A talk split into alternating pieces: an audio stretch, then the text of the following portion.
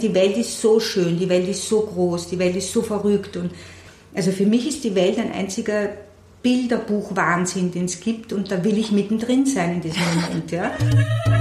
Jans, Jans Heldinnen. Darf ich das? Kann ich das? Mag ich? Mach ich.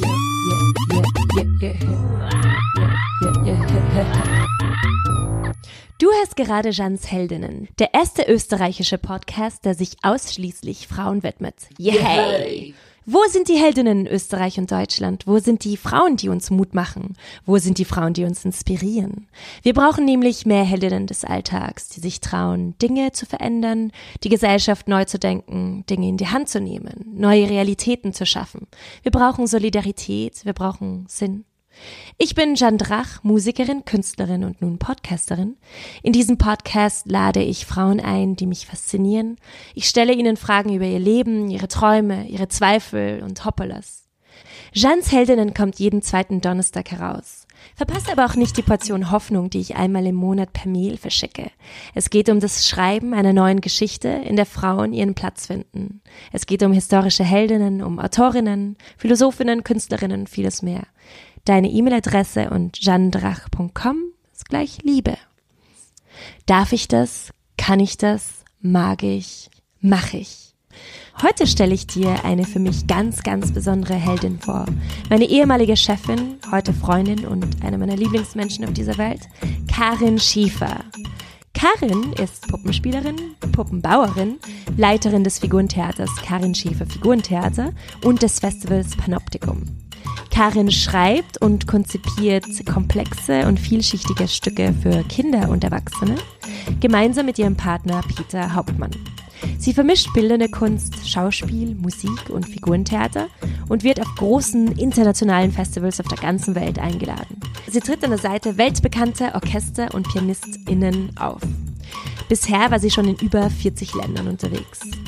Ich durfte sie fünf Jahre lang begleiten. Als erstes hinter der Bühne in der Organisation und später auf der Bühne als Puppenspielerin. Karin und ihr Lebenspartner Peter waren für mich immer eine absolute fachliche und menschliche Bereicherung. Sie haben mir so viel Neues beigebracht, ständig. Sie haben mich unterstützt und mich immer inspiriert. Karin ist eine unglaubliche Frau und ich bin sehr aufgeregt und sehr stolz, sie dir heute vorstellen zu dürfen. Ihr bildhafter, poetischer und spielerischer Blick auf die Welt ist das, was mich immer wieder entzückt und glücklich macht. Das Interview habe ich vor einigen Monaten aufgenommen und jetzt dachte ich, ist der richtige Zeitpunkt gekommen, um es online zu stellen. Meine erste Frage an Karin. Was ist das Schönste an deinem Beruf? Das Allerschönste was ist das Allerschönste? Das Allerschönste an meinem Beruf ist genau diese Möglichkeit, es überall zeigen zu können. Dass ich mich nicht wirklich, dass ich nicht das Gefühl habe, mich irgendwo zu spezialisieren.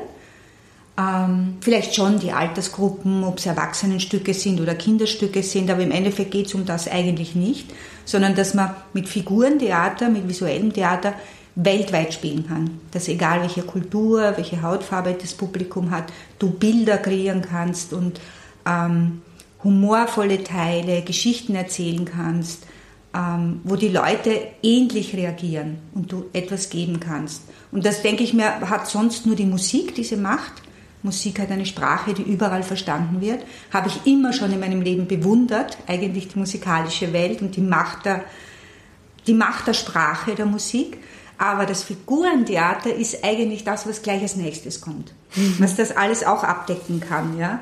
Und die Gesichter zu sehen und nachher auch die Gespräche zu führen mit Leuten, wenn sie Stücke gesehen haben. Und selbst wenn es Sprachen sind, die man gar nicht kann oder die Leute nicht Englisch können oder so.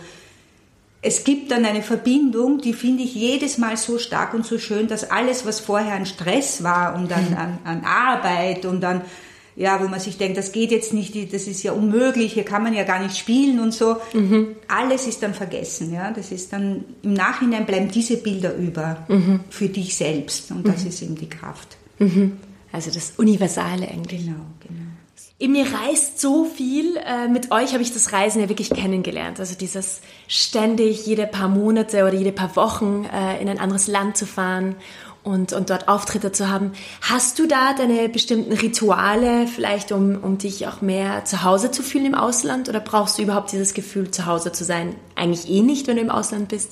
Wie, wie gehst du jetzt mit, mit dem Reisen um? Ja, also im Ausland habe ich nicht das Gefühl, zu Hause zu sein. Dieses Gefühl, zu Hause zu sein, das erwarte ich auch nicht vom Ausland, sondern ich, ich fühle mich als Gast und als Kind. In okay. dem Moment, wo man wohin kommt, ja, man kennt es nicht, man weiß es nicht. Hm, man muss halt zulassen, dass alles neu ist. Die Gerüche, die Art, wie die Melodien, der Sprache, wie die Leute dich anschauen, all das muss man halt zulassen und genießen. Geht nicht immer, manchmal stresst es auch, manchmal nervt es auch, mhm. ja, indem man sich jetzt dann, muss denn das sein, ja. Aber oft ist es so wunder, wunderschön. Und mein einziges Ritual sind halt Kleinigkeiten, die man mitnimmt und die man dann, egal in welchem Hotelzimmer man ist oder so, äh, bei sich hat. Mhm. Die dann halt so der einzige Rückzug sind. Das ist dann eigentlich alles. Ja. Und was sind, was sind das für Rituale dann? Na, einerseits habe ich immer Bücher mit mhm. und auch wenn ich im Ausland bin, Nimmst lese ich dann, Zeit zu lesen? Ja, versuche ich immer die Zeit zu haben zu lesen, auch egal in welcher Geschichte ich bin. Ob das, das muss jetzt eben nicht mit diesem Land zu tun haben. Das ist dann da, wo ich halt gerade in der Freizeit bin. Ähm, und ich nehme auch immer, ah, das ist jetzt sehr privat, ja, ich nehme auch immer auch wegschneiden. einen Seidenschlafsack mit, seit Jahr, also seit Jahrzehnten eigentlich. Ja. Das ist das erste Ding, was ich mir auch geleistet habe. Ähm, wo ich es mir noch gar nicht leisten konnte, ja, einen Seidenschlafsack, ja, aber den, der wiegt halt nichts, den kann man immer über mitnehmen. Und sehr oft lege ich den einfach über dieses fremde Bettzeug drüber und das ist dann immer so die Haut, die zu mir gehört. Ah. Ja.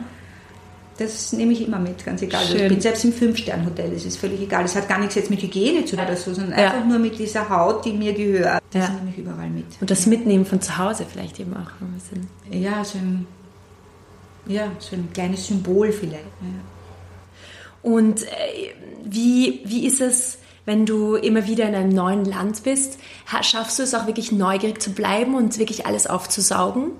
Nein, nicht immer. Es kommt darauf an, in welchem Rhythmus das ist und ob man wirklich gerade die Energie hat oder manchmal ist man ja auch schwach oder man wird mhm. krank oder so und dann kann man es nicht aufnehmen. Dann ist man wirklich nur, ähm, wie soll ich sagen? Auf Standby quasi. Oder? Ja, genau. Man ist nur so ein Wesen, das halt dort ist, aber nicht wirklich angekommen ist. Mhm.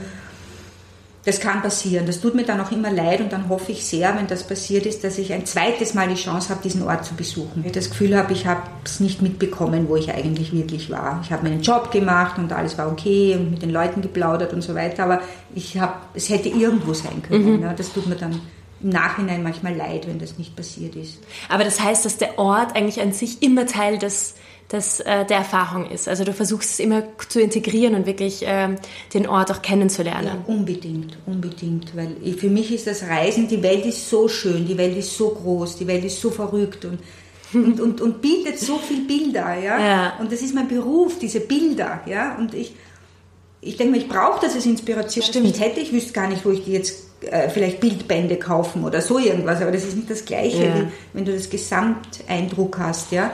Also für mich ist die Welt ein einziger Bilderbuch-Wahnsinn, den es gibt und da will ich mittendrin sein in diesem Moment. Ja?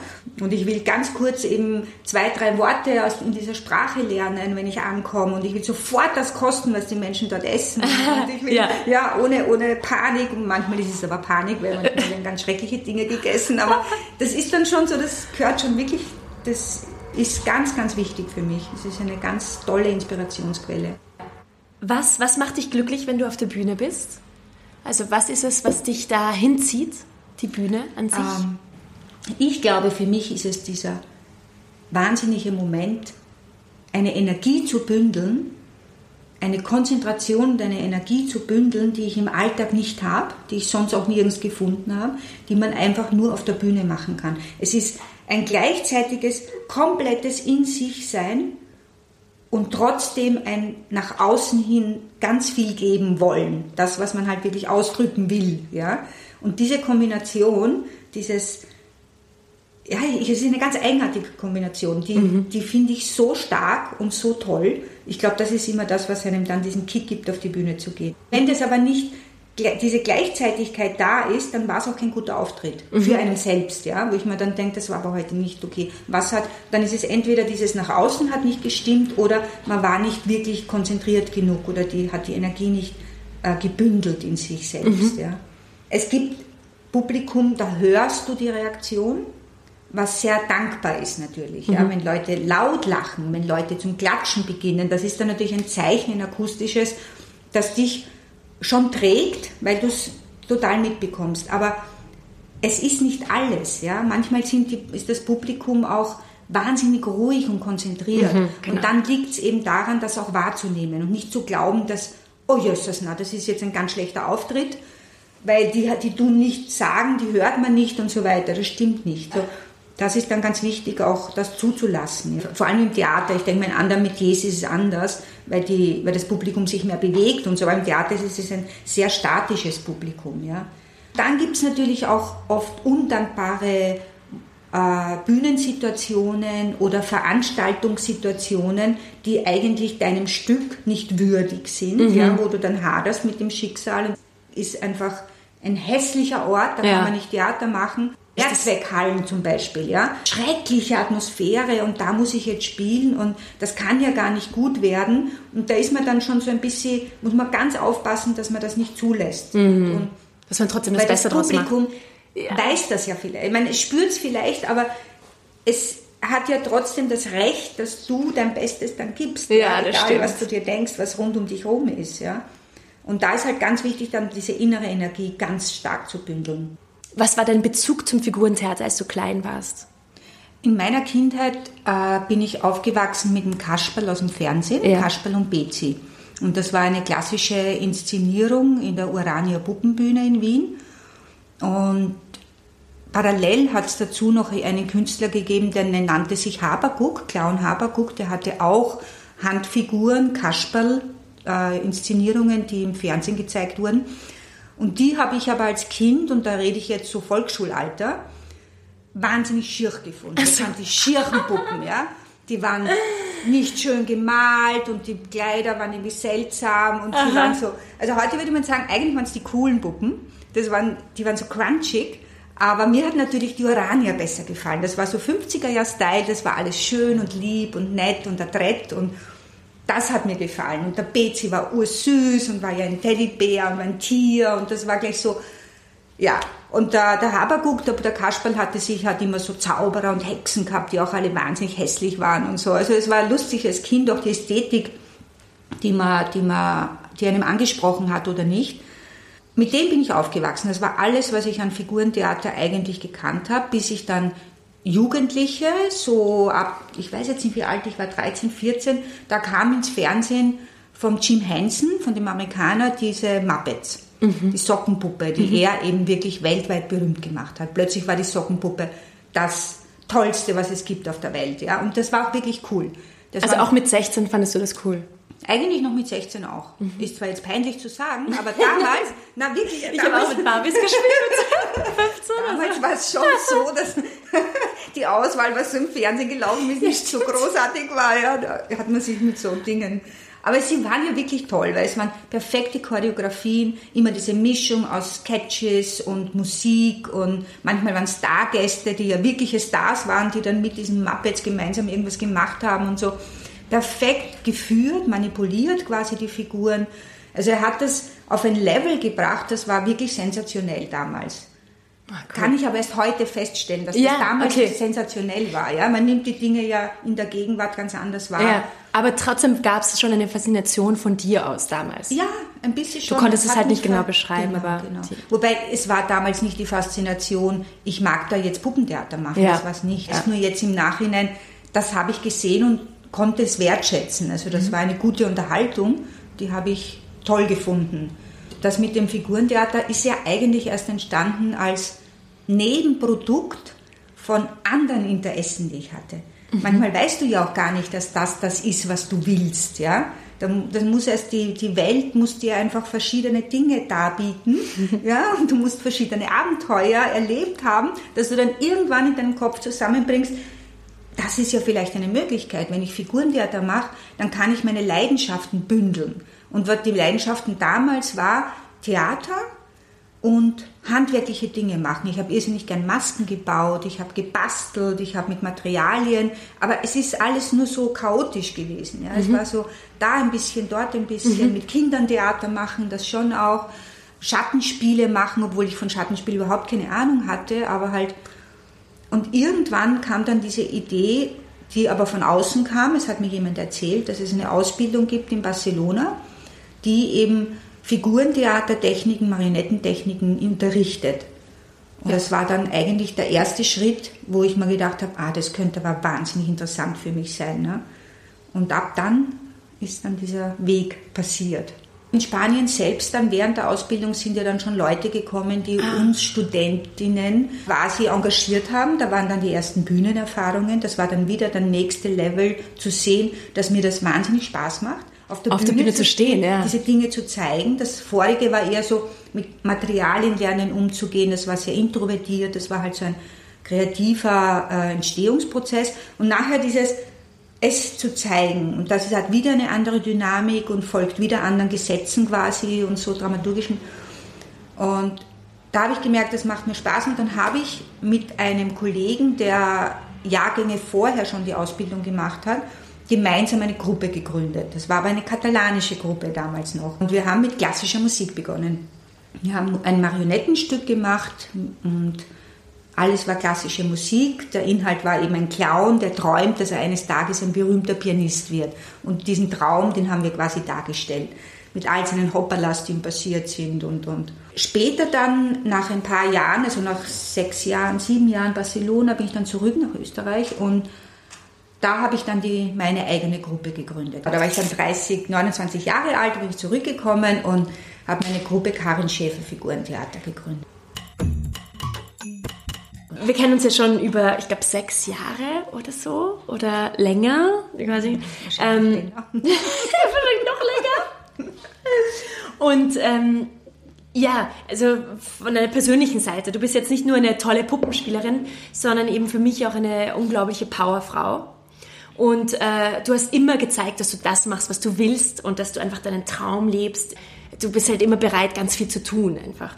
Und wie ist es eigentlich für dich, jetzt jeden Tag aufzustehen und sich von neuem für seinen Traum zu entscheiden? Weil das machst du ja eigentlich, oder? Ja, wahrscheinlich schon. Ich meine, so bewusst macht man das natürlich nicht jeden Tag. Ne? Es gibt natürlich Phasen, wo man, wo man ganz im Gegenteil dann sich irgendwie denkt, will ich das überhaupt noch machen? Ja, es, es, nimmt ja auch viel Kraft. Es gibt ja viel Kraft, aber es nimmt auch viel Kraft. Ja? Und irgendwann ist man erschöpft, egal was man macht. Und dann glaube ich aber nicht, dass man in Frage stellt, das, was man eigentlich gerne macht, sondern nur unbedingt eine Auszeit nehmen muss. Das habe ich schon gelernt. Das habe ich früher oft ähm, überhört und übersehen, wenn der Körper oder der Geist oder alles, die Seele, das Herz, wenn alles sagt, ich bin erschöpft, ja, lass mich doch mal in Ruhe mit deinem Fanatismus oder was immer das dann ist, mit deiner Leidenschaft, ja, ja. gib mir doch mal Frieden. Das habe ich, da habe ich nicht drauf gehört. Und dann gibt es dann schon Zeiten, wo man sich so auspowert, dass es dann ins Negative, also auch ins körperlich Negative, dass man krank wird oder so Dinge oder dass man die Dinge nicht mehr wirklich äh, genießen kann, weil sie einem einfach zu groß, zu viel, zu laut, alles ist, ja. Mhm. Und das habe ich jetzt aber nach vielen Jahren Erfahrung lernt man dann, dass man doch ein bisschen mehr auf seinen Körper und auf das, was einem eh alles sagt, hören sollte. Und dann ist es die Kunst, die Kraft und die Disziplin zu haben, zu sagen, ich nehme jetzt diese Zeit. Egal was ist, egal welche Termine, die müssen halt jetzt verschoben werden. Egal wie schlimm das ist, manchmal geht das auch nicht. Aber die Tendenz ist, dass man das versucht. Ja? Mhm. Also Nein sagen zu können. Nein sagen zu können, genau. Das war auch etwas. Ich, hab, ich wollte unbedingt leben davon.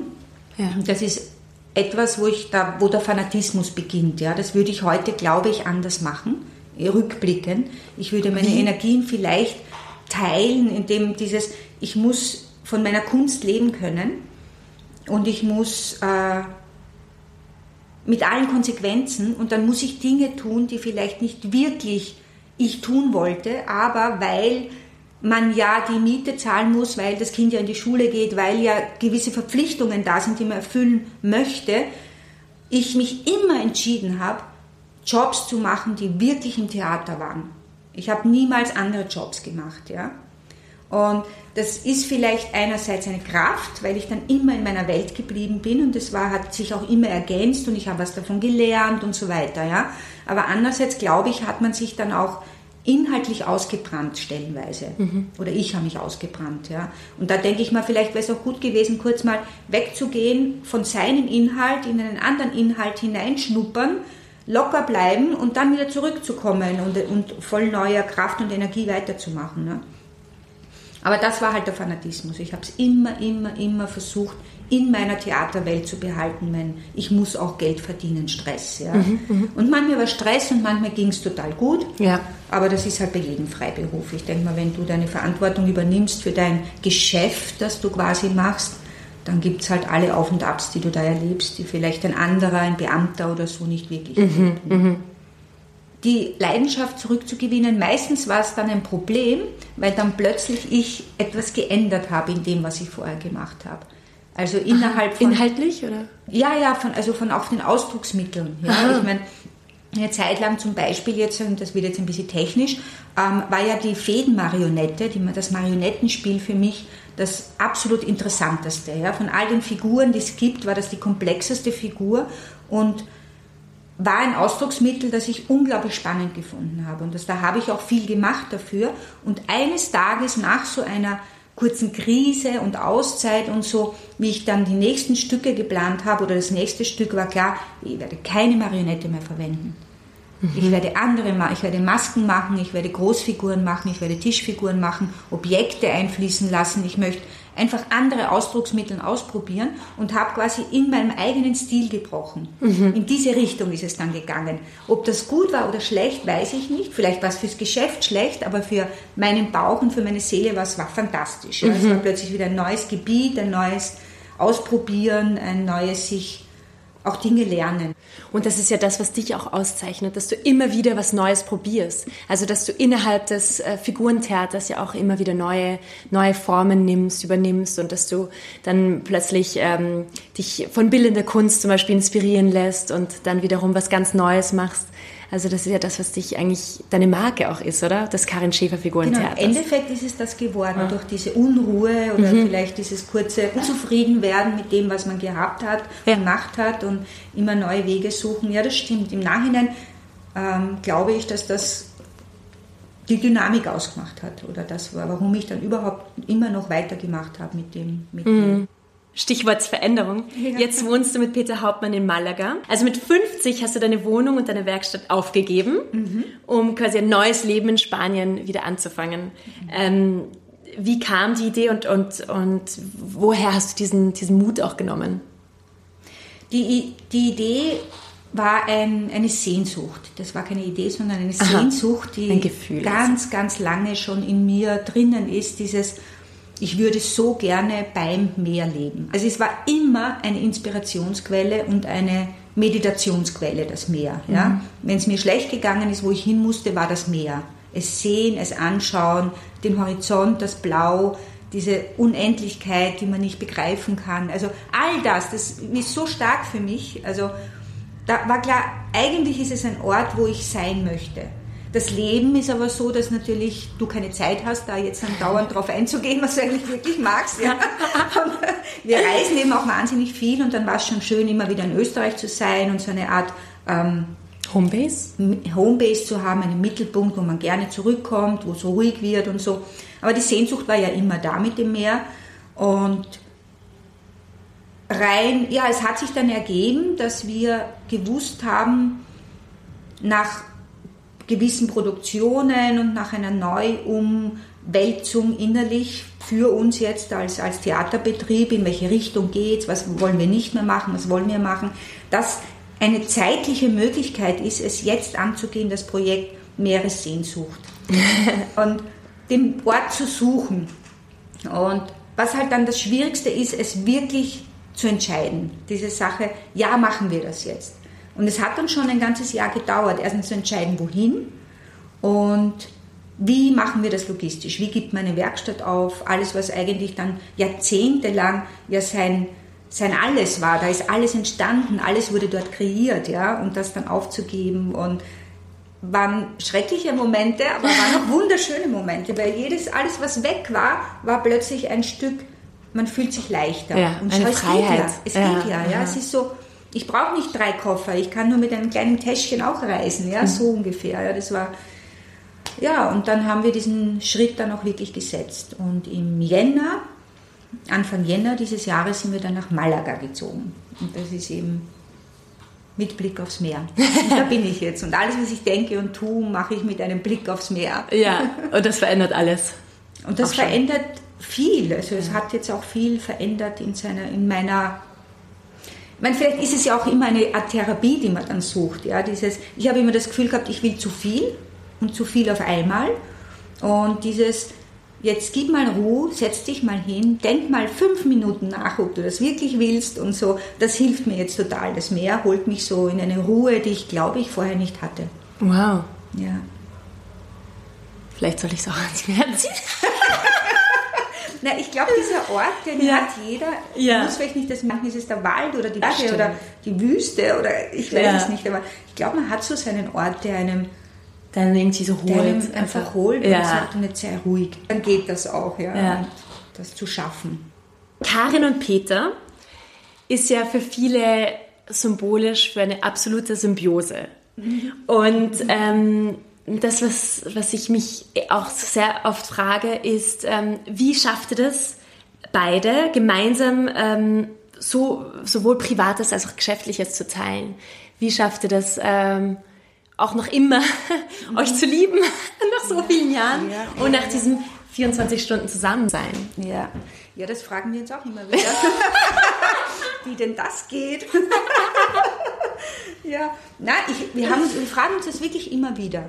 Das ist, wie ist das möglich? Ja? Ja. Was, machen wir was anders als die anderen Ja. Menschen? Oder es ist ja dann oft verblüffend. Ja? Es vergehen die Jahre und dann hoppala, bis 25 Jahre zusammen. Ja. Und dann hoppala, dann bis weiß ich, 30 Jahre zusammen und hoppala und es wird immer mehr und es war überhaupt nicht geplant.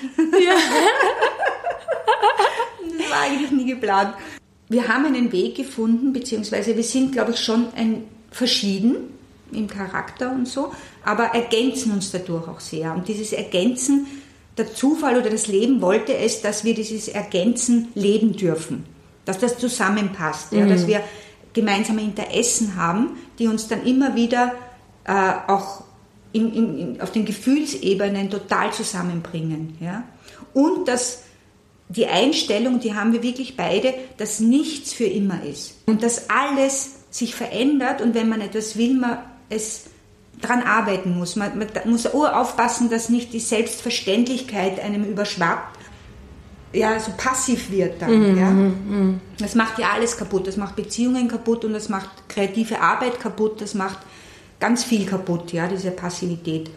Und da versuchen wir dann schon immer wieder uns bewusst zu werden, ähm, wertzuschätzen, was der andere ist, wer er ist, wie er denkt, ihn zu brauchen, ihm zuzuhören, auch das Zuzuhören nicht zu, ver, also zu vergessen. Ja?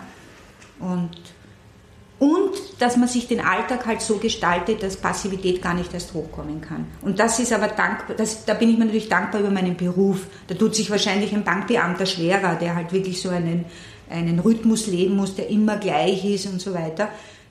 Wir reisen durch unseren Beruf sehr viel, das heißt, das Abenteuer ist im Alltag integriert und Ja. das ist auch urwichtig. Und ihr seid ja auch Meister äh, des Zelebrierens insgesamt, des, des Zelebrieren des Lebens. Für mich seid ihr, es ist eine, eine der wichtigsten Sachen, die, mir, die ihr mir gelehrt habt, war eben, dass jedes kleine, jeder kleine Erfolg zelebriert werden muss und bewusst zelebriert werden muss.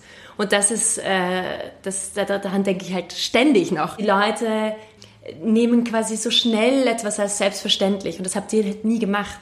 Und das ist vielleicht eben genau das, was, was du ja auch ähm, eigentlich gemeint hast. Das Schöne quasi immer wieder neu angenommen wird. Ja, nein, das ist unglaublich. Ich glaube, dass das wahnsinnig wichtig ist im Leben, weil selbstverständlich ist eben nichts. Und ganz viele Dinge hast du auch gar nicht selber erarbeitet in deinem Leben. Die, die sind dir gegeben worden. Zelebrieren kann man es im Alltag, indem ich ein ganz ein kleines, was weiß ich, man hat einen Preis gewonnen. Ja? Jetzt habe ich schon viele Preise gewonnen, aber ich freue mich trotzdem über Ja, jeden. ja. Ja, das ist nicht so wie selbstverständlicher. Na, wie, mein, und dann kann ich natürlich denken, warum habe ich den Preis nicht gewonnen? Ja. Warum den Preis? Ja?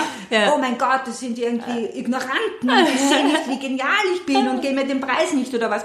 Na, so kann man auch denken. Das Leben einfach wirklich äh, nicht so Nicht so lustig, schön. nicht so schön, ja. Und wenn voll. ich aber einen kriege, dann tue ich den wieder, also Sekt anstoßen, Ja, genau. essen gehen, solche Dinge, ja, die sind dann halt wie ein Ritual, dass Ja. man diese kleinen Dinge ähm, feiert, dass das Leben eigentlich zum Feiern ist, ja, Mhm. Ja. dass einem ständig passiert, ja, weil es nicht selbstverständlich ist. Und, und, und selbst wenn man zwischendurch mal feiert, dass man in Europa geboren ist und zwischendurch mal feiert, dass man eine Frau ist, die in dieser Gesellschaft das machen kann, das sind Dinge, die glaubt man, dass sie selbstverständlich ist, aber nicht. Das müsste man täglich feiern. Ja, stimmt, ja. und sich denken, yeah, und ich habe ich hab diese Möglichkeit genommen, ja, und, und viele nehmen diese Möglichkeit gar nicht wahr, was sie da haben Mhm. an, an, an, an Reichtum. Weil der Reichtum ist nicht nur das Bankkonto, der Ja, Reichtum voll. ist genau das, ja, diese Möglichkeit. Du wirst nicht verfolgt, du wirst nicht geschlagen für irgendwas, du wirst, du hast die Möglichkeit, ja. Und, und ich glaube, dass das ganz wichtig ist, sich immer wieder zurückzunehmen und kurz dankbar zu sein für dem, was man hat, ja, und dann sofort zu feiern. Und jetzt schon, und der nächste Sekt. Und oder tanzen zu gehen oder Ja, so. voll, Ne? voll, voll. Ähm, fühlst du dich als Heldin? Na, es ist interessant, weil deine Sendung mit den Heldinnen, ja, ich finde das Wort Heldinnen irrsinnig schön. Und wobei prinzipiell das Wort Held finde ich ganz nicht schön. Meistens sind Helden ganz schreckliche Menschen in der Geschichte jetzt, ja. Meistens hat der, also der Held irgendwas Negatives an sich, ja. Ein Held ist ja niemals ein toleranter Mensch. Das ist ja immer jemand, der irgendwen ausgelöscht hat oder irgendwie Dinge, jetzt in der Geschichte und in der Literatur. Das heißt, äh, dieses historische Heldsein hat was ganz negativ behaftetes, was ja auch politisch dann verwendet werden kann. Aber wenn man das Wort Held in den Alltag integriert und das Wort Heldinnen auch zulässt und unbedingt zulässt, dann beginnt das Ganze eine wahnsinnige Kraft zu haben.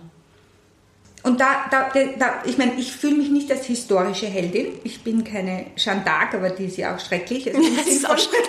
Das ist auch schrecklich, aber das bin ich nicht. Aber ich glaube, ich bin eine kleine Heldin des Alltags auch. Ja? Also irgendjemand, der irgendwann Entscheidungen getroffen hat, die halt anders waren, als die Gesellschaft es von dir erwarten würde oder die Eltern von dir erwarten würde oder du selbst von dir erwartest oder wer immer von dir was erwartet und du glaubst und dann traust dich nicht oder nimmst den gemütlicheren Weg oder so.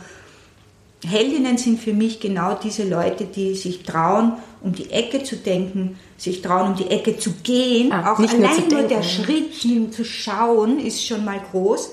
Und das kann dann irgendwer sein. Und ich denke mal, die Heldinnen, die gibt's, aber es gibt zu wenige. Ich glaube, man kann ruhig viel, viel mehr Heldinnen kreieren. Weiß nicht, wie das geht, aber da hoffe ich halt dann, dass ich mit meinem Beruf dann schon, wenn ich manchmal Frauen begegne im Theater oder nach Aufführungen in gewissen anderen Kulturen, die einem dann als Vorbild vielleicht kurzfristig nehmen, auch wenn es ein absurdes Vorbild ist, ja. Ich meine, Nicht absurd. Aber es ist nicht absurd. Es ist nur allein dieser Schritt, da hat wer sowas getan. Genau. Und allein, dass das möglich ist und Genau. dass das wer gemacht hat, ist ja schon ein Vorbild. Ja? Ja. Und du, wenn das irgendeine Frau dann für sich oder ein Mädchen für sich dann nimmt als Inspirationsquelle ganz kurz, dann hat man schon was bewegt. Und das denke ich mal, da beginnt dann halt das kurze Heldinnensein. Wo siehst du dich in zehn Jahren? Ähm, immer noch aufs Meer schauen.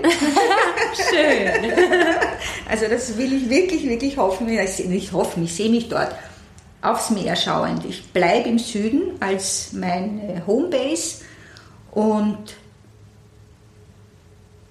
noch mehr in der Welt der Musik, noch mehr in der Welt der klassischen Musik. Das heißt, ich glaube, dass alle Produktionen, die ich jetzt von jetzt an machen werde, weiterhin in dieser Welt bleiben und noch mehr eingehen werden auf die Welt. Da sehe ich mich.